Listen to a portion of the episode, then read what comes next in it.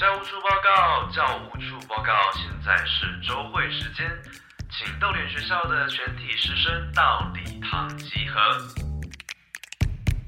学习没有据点，逗点学校上课喽！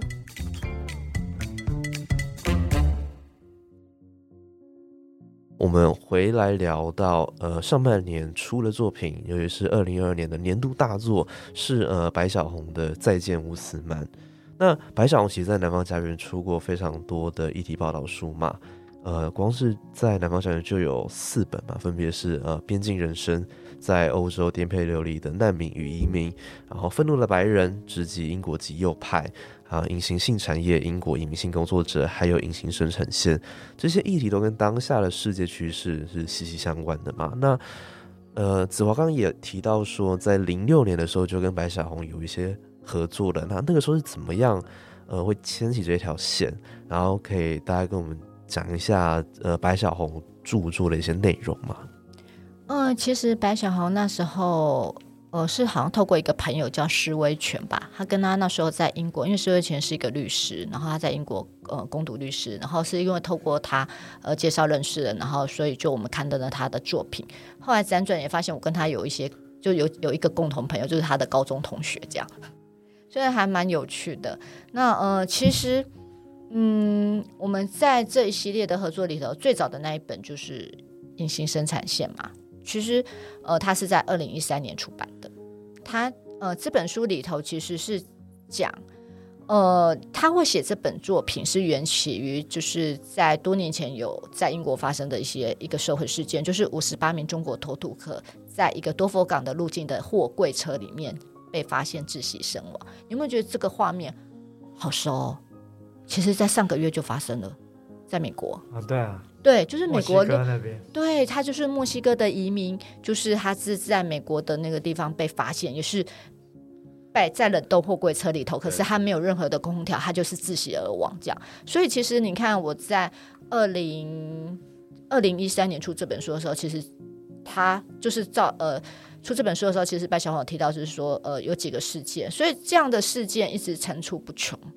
就是到现在还是在发生，所以我每次看到这样的新闻的时候，我就永远就是啊，就又想到那一本书。那其实这本书里头就是呃，白小红他呃卧底采访的报道，他去报道是在这样的呃看似文明的英国大英帝国底下，这么的，可是它里头却隐藏着不文明的隐形的黑工的世界，所以他去报道这些黑工的世界，他们为什么要来？因为他们在原来的母国里头没有办法找到生存的机会，所以他希望能逃离母国到西方世界来工作。可是他们的来不是说，哎，我坐飞机过来，而是他们透过人蛇集团的安排，给他一大笔钱，辗转来到这个地方打工，希望赚足了钱，还了人蛇集团就是来的那些借贷的费用，以及呃赚足了钱可以养家。养家里，然后最后赚足了钱，可以让他回到故乡，他可以有一个新的事业，这样。所以对他们来讲，他这是一个中转的地方，他是永远都是呃，他他希望在这边赚足了他，嗯，他将来可以成为他的，就是可以实现他的梦想的地方。可是没想到说，哎，其实很多人来到这边之后，其实就莫名其妙的就不见了，就是有很多的暴力跟剥削，造成他们其实很多生命的威胁，这样。所以其实隐形生产线是这样的一个故事。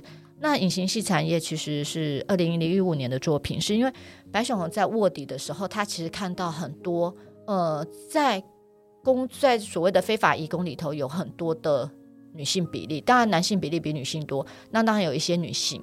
那这些女性其实嗯，在有一些是季节性的工作，譬如说呃石贝，或者是说沙拉工厂等等的。那这季节过了之后，他不再需要这些劳动力的时候，那这些女性的义工去哪里了？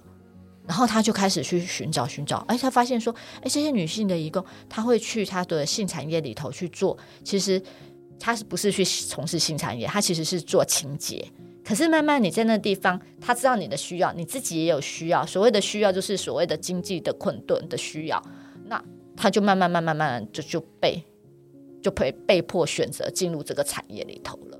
所以其实他这也是他的卧底的调查，他就是所谓的，就是说，嗯，其实这些性产业的工作者，其实他们很多的弱势跟被剥削是我们看不到的。他是做这样的一个本书。那一二零一六年的时候，《愤怒的白人》嘛，我们出《愤怒的白人》，因这自己英国极右派，他曾经说过，他出这本书的，他写这本书的动机是他个人经验，他觉得从个人跟生活环境中，人们对种族主义的亲身经验开始，他想要一探究竟，说究竟那些白人为什么愤怒？那他们仇恨的背后是有什么样的背景？还有什么样的社会经济的情况？那欧洲其实台湾本身对欧洲。的右翼其实是缺乏了解的，所以他其实希望这样的书籍可以帮助我们理解，就是左右两极分化的世界。所以，呃，其实他这本书其实他是去呃追踪，就是跟着英国极右派的街头运动跟组织领袖，然后去去跟着他们去生活，去了解他们的呃日常的运作，还有拼凑他的生活背景环境，然后去做这样的一个写作创作。所以这本书里头算是第一手的报道吧，你可以很清楚的看到这些人他们的想法、他们的动机、他们的政治策略，或者是他们的目标以及想对社会的影响。其实我觉得右翼就是极右派这个东西，其实在欧洲很明显。然后我觉得现在社会也是越来越分化，所以这个议题其实在现代还是存在的。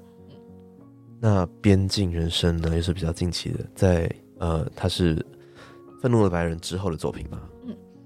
其实，其实，呃，边境人他会写，就是所谓的边境人士，因为其实难民的危机，其实极右翼之后，其实分你我跟他，你跟我，就你跟我，他者跟我。那其实，呃，其实欧洲很多难民的问题，就是难民问题是欧洲很大的问题。在二零一九年的时候，其实我们出版这本书的时候，其实他觉得欧洲最大危机就是他面对难民所建筑出来的壁垒分明这样子。所以他说，其实。我们生活的世界，就是这些国家，这些所谓的文明进步的国家，不断的制造出难民，然后造成这些难民的永居到他们国家之后，他们又排拒这些难民，所以他其实年复一年，其实欧洲边境涌入大量的难民跟移民潮。那其实难民跟移民其实有一些因素，呃，当然是战争或者是政治因素，其实最大因素其实是经济因素。那经济因素，尤其是非洲来讲，它其实。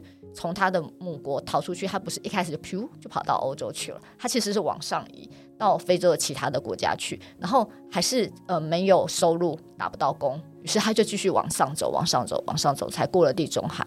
因为毕竟过了地中海，其实是一个很大的冒险，所以其实他是不断的，所以经济难民其实也是很重要。然后另外还有一个所谓的环境难民，所以其实我们在出这本书的时候，其实我们也有在讨论说，看到虽然是。欧洲这些边境的这些难民，他们的状态真实的状态，到了一个文明的地区的时候，他们面对的所谓的排拒他们的，以及排拒他们的政体的国家，然后甚至说他们成为呃每个国家权力的博弈的棋子，或者是说，嗯，就是呃为什么成为博弈的棋子？我那时候曾经呃有了解到说，像土耳其。他边境他收了很多的难民，土耳其东边。可是他为什么收这么多难民？是因为他想要加入欧盟。所以其实难民就是一个棋子，让你可以去跟呃这些国家做谈判。所以其实对他们，可是对难民来讲，他会觉得说，我逃到这些国家，我是想要找到一个很美好的世界。可是当他发现，其实事实并不是这样的。所以其实这本书，嗯。也是在讲这些难民跟移民在在逃离母国之后，在这些国家的真实的状态。那再见乌斯曼呢？其实是应该写于，就是在我们二零二二年出版，写于所谓的呃边境人生之后，他特别去看了意大利这个地方，因为意大利是最多难民逃逃到的第一站嘛，越过地中海。那其实等于是说，这些难民过了几年之后，已经慢慢慢慢慢的，呃，应该是说。参与到呃意大利的社会里头去了。他们其实在做什么？他们做了呃意大利底层，弥补了意大利底层的廉价劳动力。因为其实意大利底层有很多的一些工作是他们当地人不愿意做的。然后可是他需要这样的大量的劳动力，所以呢，他们就帮忙这些义工帮忙采摘橄榄、番茄、柑橘。你就会发现说，哎，当他帮他做这些的事的时候，其实他们还是不被承认啊。所以他们等于是你可以看在这本书里头可以看到，哎，他一直很想融入意大利。我觉得我想要当你们，就是跟你们在一起，我就是你们这样，我就是我们就是我们这样。可是他永远就是他者，所以他其实是在讲这些非洲移工到了意大利被剥削的一个故事。好，所以这是这些就是呃白小红在南方家园主要的一些作品。好，那我那好奇他平常的生活到底是怎样哎、那你可以问他，他没有啦，没有问题。他一直报道，他今年会回来他，他应该是本来是七月，他今年会回来。如果如果他后来顺利的话，他可能今年会回来。那因为我记得他在隐形性产业出版的时候，他回来过台湾，那已经很久没有回来了。所以如果说他今年回来，你可以问他，他平常都在干什么？我觉得下半年也有可能会有相关的活动跟讲座吗会，如果他回来的话，？OK，好，那呃，刘记刚听了这些，你对南方家园可能其他的议题相关出版品还有什么样的想法吗？什么样的想法是？对其他的系列有啊什么，印象了吗？你应该对我们家围巾有印象吧？围巾？你说跨跨里跨界合作之类的吗？对对对，还是对那个猫印章有印象？呃，但他不是讲社会议题的书，我我觉得南方有一个比较有一个有趣的事情是，就算是文学作品，可是蛮多其实都都是议题导向，对，就是这个这个出版的方向其实很细微。然后我也是看了几本书之后才发现。的，嗯。像是我很我前阵子很爱你们的那个，就刚才提到的《梦游的大地》，嗯。那也是讲就是莫桑比克里面的内战，的内战，然后就是造成说那种民不聊生，然后就是你在读的时候都觉得地板很干燥，都要裂开了。然后呢，一个人好像也不知道是灵魂还是什么的，就是在那块那块呃贫瘠的大地，然后就是好像过着很奇怪的生活。但你就会知道说，其实他的背景是在讲内战。你会意识得到，就是说他他的那个议题性其实是很强烈的，就算是文学对我也是觉得好像有点重。其实我们之前有一本拉美是好看的啦，是好看的。我们之前有一本阿根廷小说叫《我的名字时光》，它就是讲阿根廷那时候的肮脏战争，就有点像台湾白色恐怖。啊所以其实我不知道，可能因为我自己的因为你是媒体出身的，对，所以其实我自然而然在选那个作品的时候，我很喜欢它是有背景的，然后因为我就觉得我自己还会去查找那些背景背景资料。对对对，那有没有比较呃，可能对于刚接触南方家园的，是觉得比较好，呃，比较好入口、比较好吸收的书籍呢？都蛮好吸收的啊。其实都蛮好的，因为是好的只要。我觉得是以议题导向的话，你就看你关注什么样的对议题。比如说你最近关注呃移工的问题，你就去找白小红的书；嗯或者你最近关注社会运动议题，你就可以找网络呃《愤怒与希望》那本书，网络社会运动的时代的这本介绍啊。或者是你对南美洲的历史有兴趣，你就找拉丁美洲的学馆；或者是对非洲可能偏远的地方有兴趣，你就找他们非洲的书籍这样。我觉得他们他们的路线很明确，所以你很容易嗯因为议题的你关注的东西是什么，你就可以去找相关的书籍。就就贴一张世界地图，然后射飞镖啊，射到哪里就去读。其实其实我们那时候，射中美国就没有了。其实我们那时候好像有讨论到要用 Google Map 做一个文学地图之类的吧。我们之前有聊过，对，然后我那时候就觉得，哎、其实南方还蛮多，就可以是占、啊，占世界的。南方还有出一系列呃中国议题的书籍啊，野夫的书籍。如果你对中国有兴趣，对他们不是在大外宣情况下背后的一些故事，比较真实的故事有兴趣，也可以找一些南方出的中国的相关的书籍。哦对哦所以他们的议题导向很明确。台湾文学也有嘛，对不对？有啊有啊，我们有台湾文学，我们好多诗人呢，对，就是蔡林生啊、蔡祥任啊陈、少。陈少啊，我们还有一本《成熟记》，里头有好一百多个诗人。OK，好，所以觉得不管你对什么议题有兴趣，南方家园基本上都可以找，应该都可以找得到，呃，会让你有兴趣的出版品。那也欢迎大家到书店呢去找来买来读读看。那接下来呢，讲完了南方家园的出版品还有它的历史，我们也要邀请三位出版人一起来谈谈我最理想的生活。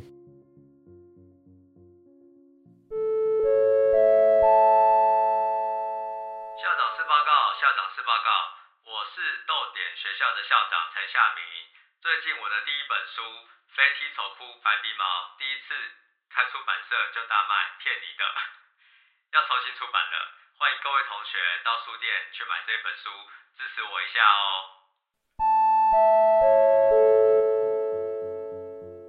好，所以三位出版人其实合作超过十二年了，十二年吗？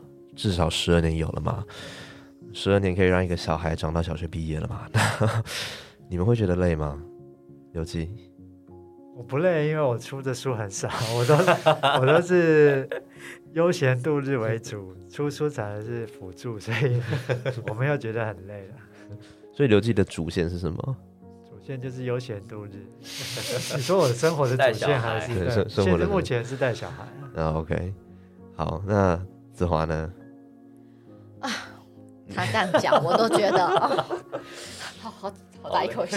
你看南方豆点出那么多书就会累啊，他们出的书大概是我的三倍吧，出书其量。实我真的很佩服刘记，把出版跟生活做一个无缝的接轨，以及他帮把人生活得这么的豁达，这是我做不到的。那我的也是我的目标。那我也配合也是我的，然后我也很佩服夏明，他真的是很冲哎、我都很想说，哎，你是怎么安排生活的？对。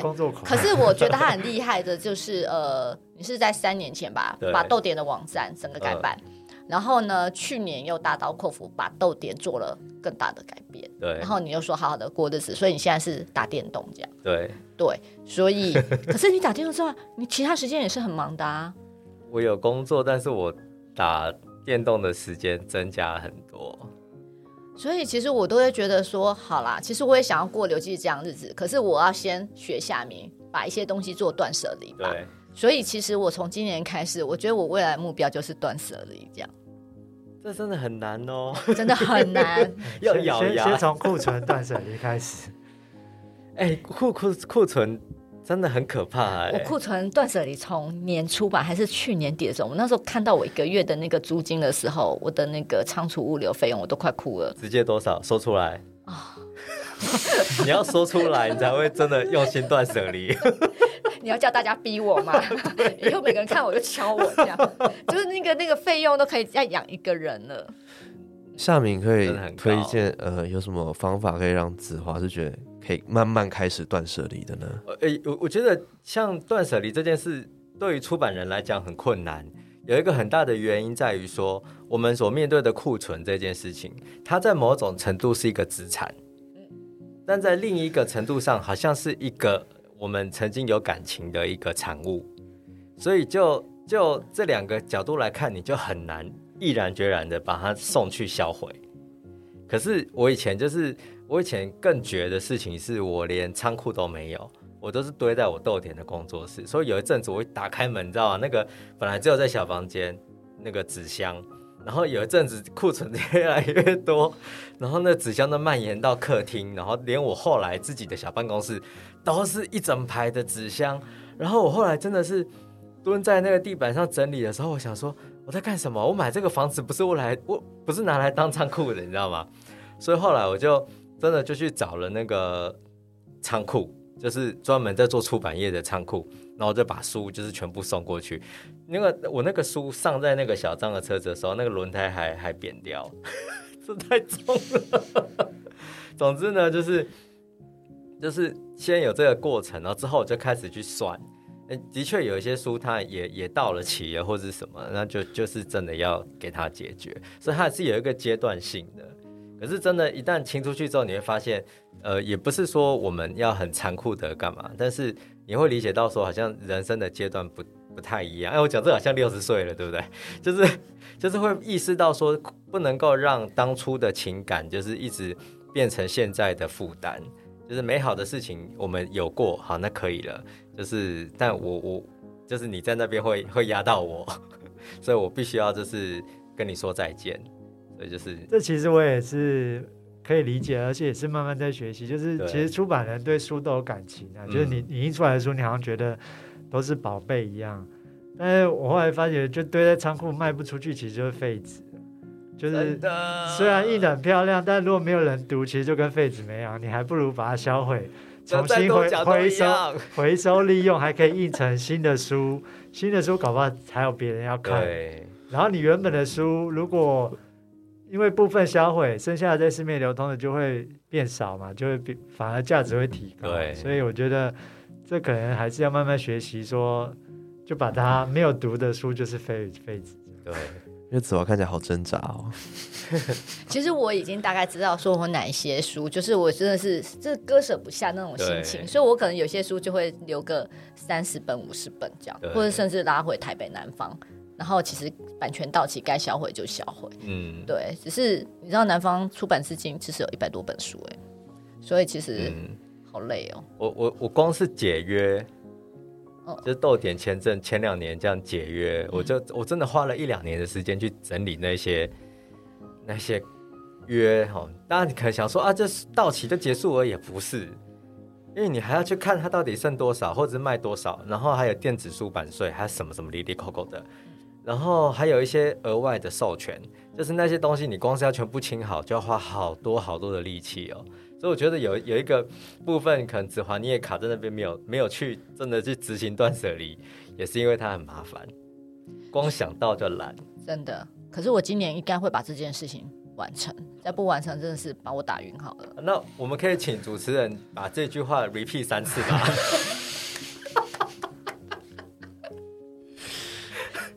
在今年要完成吗？嗯，那个表格我去年就做好了。还有半年，还有半年的时间，好，可是这会牵扯到我们下一个话题，就是三家出版社会往第二个十年迈进嘛？那对于出版社的目标，那刚刚呃夏明说叫我要重重复一下子华的那个，断舍离。断舍离，呃，要再重复一次吗？清仓库，好就是我这是呃半年内的目标。半年内的目标我。们一起加油。对，好，那呃，原本豆点跟呃艺人出版社，因为今年是午夜巴黎计划的十周年嘛，对，那这个还有打算吗？本来是曾 我们曾经有有一直聊到这件事情，可是后来哈就觉得哈有点我啦，我的部分点半放弃状态。半放弃了。对，那我们可能可以发一个贴文啦。其实他们有找我，然后我就直接放弃了。因为有时候想一想，因为我我觉得这一两年可能真的身心状况也也有，我觉得真的是十年左右开始，你的那个呃生活会有一些比较大的改变，然后你你可能真的会要调试一下。如果是以前的我，我就会说咬牙都要把它翻完或者什么的，而现在的我好像就也不是说容易放弃啦，就是说好像会觉得不用太逼自己，对。但想想午夜巴黎都已经午夜巴黎计划都十年了，这也真的是岁月催催催人老哎。我们可以二十年再来做啊。那这样我们很容易就要放弃了，你知道吗？你这一句话就是一个开关，你知道吗？那好，那呃，我们今年已经过了半年了嘛？那对于下，我们不要讲十年好了，我们就讲下半年好了。呃，夏明对于出版社有什么目标？然后对人生有什么计划呢？下半年哦，就是继续玩动森呐、我最近一直在传教，就是鼓励身边的出版人都要玩动森。然后呃，飞踢丑姑白鼻毛会改版嘛？那其实我现在正在写飞踢丑姑白鼻毛的第二集，就希望就会那那第二集的主轴其实就是假设有有再给我一个机会，我要怎么样来开出版社？那你不要把它断舍离写进去啊？我会啊，我会啊，这件事情我就会用更客观、超然的角度来写。对，然后同时间下半年豆点会，就是可能第四季的时候，真的会启动《绿野仙踪》十四本的出版计划。对，因为他也是一个一直说要做但都没有做，因为他真的想到就就很懒，我就不想做。但今年应该就会有有名目了，对，就会有对，请大家看到的时候可以催促我一下。我们要互相催促。其实我们三个人肩上都扛了被我们压了很久没有出版的书，刘记也有啊。美国杀人魔，下半年要出了，好，所以呃，刘志一人出版下半年的出版计划，除了《美国杀人魔》之外，还有什么吗？目前还没有，就是因为因为之前都在照顾小孩，时间比较难控制。那我小孩九月要上幼稚园，然后可能会有比较多空档可以自由利用，所以我到时候可能会再想想看有什么计划可以做。首先就是把杀人魔美国杀人魔先出完，然后其他的就看情况手边还有一些计划，比如说《边境国》可能会重新出版，因为刚好配《边境国》是我多年以前出过的一本已经绝版的爱沙尼亚小说。那现在因为那个波，它是波罗的海三小国之一，但现在的情势变得非常的特别，因为他们刚好跟苏联接壤，他们还要加入北约嘛，所以就是如果这本书能够再重新出版，可能会有不一样的感受跟感觉。OK，台湾几乎找不到波罗的海三小国的文学作品，那这本算是蛮特别的。然后边境国就是讲它是一个边境的国家，就是处在苏俄跟呃欧洲中间的一个微妙的角色，这样。好，所以这是呃艺人下半年出版的计划。那留自己的人生呢？人生就是迎接呃欢送小孩去上幼稚园，然后可能是一个新阶段的开始，会很期待吗还蛮期待的啊，看看有什么不一样的发展。？OK，好，呃，南方家园我们刚下半年也稍微讲到了嘛。那子华下半年的人生有什么计划吗？人生啊，就断舍离啊。然后我会觉得，因为最近发生了一些事情，所以我最近其实我有跟两位讲吗，就是有时候半夜会敲他们讲，然后我会觉得，我最近就是就很想说，要不要被催眠一下，就是要告诉自己要多爱自己。要啊要啊，所以赶快换手机好不好？要换 iPhone 十三。对，然后其实我比较，其实我们一直在，我们最近看到，其实陆续解封嘛，我不是有跟夏明就说，我就敲他们说，哎，我们什么时候可以去首尔书展啊？我们什么时候去法兰克福书展？因为你知道，在二零一九年疫情之前，我们多开心啊！五月去大阪四级，就刚刚夏明提到我这边运动，然后六月首尔书展，对所以我们未来的计划应该是要首要就是要出国玩这样子。对，要周游列对，然后因为我还我暑假都会安排一个月的旅游，然后十月又去法兰克福书展，那人生就只剩下出版跟玩啦，对啊，多好！OK，好，所以要下半年就可以真的享受了啦。对，好换手机跟出国。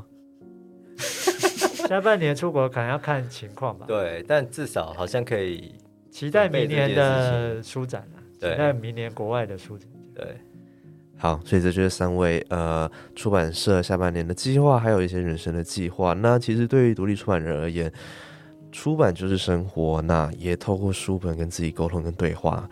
假如你要了解一个出版人在经历什么样的人生转变，也可以好好观察一下他们的出版品。那也欢迎大家未来继续支持南方家园、艺人、豆点这三家出版社，还有独立出版联盟哦。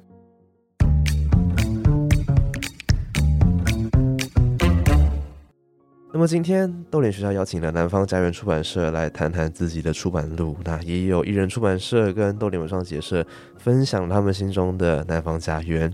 独立出版，好朋友互相陪伴成长，啊，真的是一个佳话一则。所以按照惯例，有一个问题要问大家，这个也是你们的回家作业，欢迎大家上豆点文创本集的 IG 贴文留言回答。那这个问题呢，我们也会问呃在场的三位出版人。这问题是：如果中了大乐透头奖，可以出版任何想要的书，你们的出版计划会是什么？假如中奖，你们会想要出书吗？中了大乐透干嘛还做输出啊？这问题很死对，我我我我是我可以说，我那时候研究所是读文学与电影的，所以我那时候有考虑要进电影业或者是进文学出版界。那进出版界的原因就是因为它成本低啊，所以如果中大乐透，我就跑去拍电影啊，那会不会拍完电影就负债了？有可能。所以那个哎，拍电影很烧钱钱，乐透要中个几亿啊，几亿应该可以拍得出一部电影吧？是可以啦。对啊，我有一个导演朋友，他每次拍电影就卖房子，对啊，你看，所以我那时候就是很明智的决定，还是出版比较保险一点。那有没有什么想要想要出版的书，真的是比较大成本的，然后是假如真的中了头，然后可以出的呢？没有四库全书吗，没有没有想要出四库全书。那子华有吗？会有这样的计划吗？因为其实我这几年选书，其实其实越来越现实吧。对。对，像现实哎，妥协。我讲对是不是？还是说你很现实？不是，没有，我觉得会越来越像现实妥协。所谓的现实妥协，包括你会考虑销量怎么样、嗯成本怎么样。可是你知道，你要做独立出版，其实尤其是我们是出少数语种的书，其实你自己知道，就算赚也不是赚很多。所以中乐透就可以出啦，对啊就不用考虑啊。对啊，然后你知道我最近 有在有在买一些阿拉伯文学的作品，我在想说，在台湾没有人要看，然后我在想说，好吧，我中乐透来来出好了。好，OK，好，祝福你，要开始买哦，啊，要开始买。其实上次好像我记得有一年书展吧，好像是远流王文文老板，然后我们那时候是在贵宾室，然后就有一个人进来，好像是说，哎，好像就是好像是呃外史外史方那边，他们就有说，哎，要不要就是有关于阿拉伯文学的东西，然后然后王文老师就指着我就说，哎，找他，然后我就说，哎哎。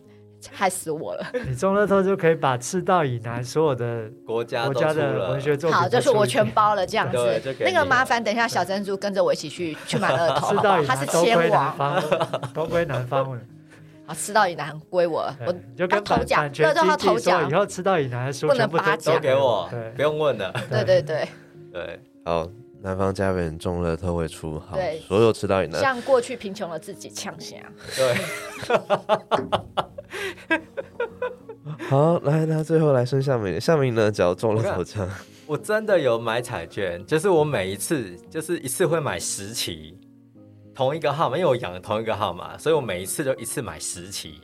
你的那个单子上面下面有可以勾期数，所以你一个月只要买一次就可以了。你们露出那表情，这是真的。我们等一下去买。好，就是每次我就花五百块，然后就一次买十注，然后刚好一个月就包了，因为一个礼拜两次嘛，对啊，然后到现在都是赔的。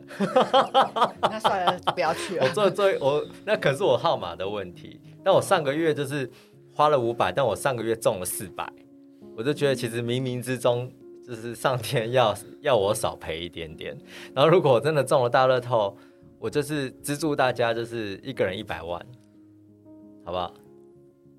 好，那你其他的计划呢？其他计划就是就是还是你每人发一套 Switch 叫大家玩动对，森？好，我觉得这比较实际。好，一百万加一台动森，加一台 Switch 跟动森这样那。你要带我们玩啊？好，我会陪你们，我会陪你们。对，好，一起。好，这就这跟出版无关，但我我我的任务就是，假如我中了头奖，我要协助身边的出版好朋友重拾快乐的心情，这样子。哎，那你就开个出版集团，然后把我们都拉进去，然后我们想出什么书所以都刚刚我。就跟他说，我把南方教院给你啊，你不要把责任推到我要他一百万干什么？我直接把出版社给他。OK，好，我 好，我们有点失控了，来，我们招回来。好，所以就是 好了，希望大家还是中奖喽。好，我们今天听完南方家园出版社的介绍，不知道会不会点燃大家心中的出版魂，还是呃去签乐透，去签乐透。那如果你想要投身出版界，还是要再次跟大家介绍独立公民课系列课程。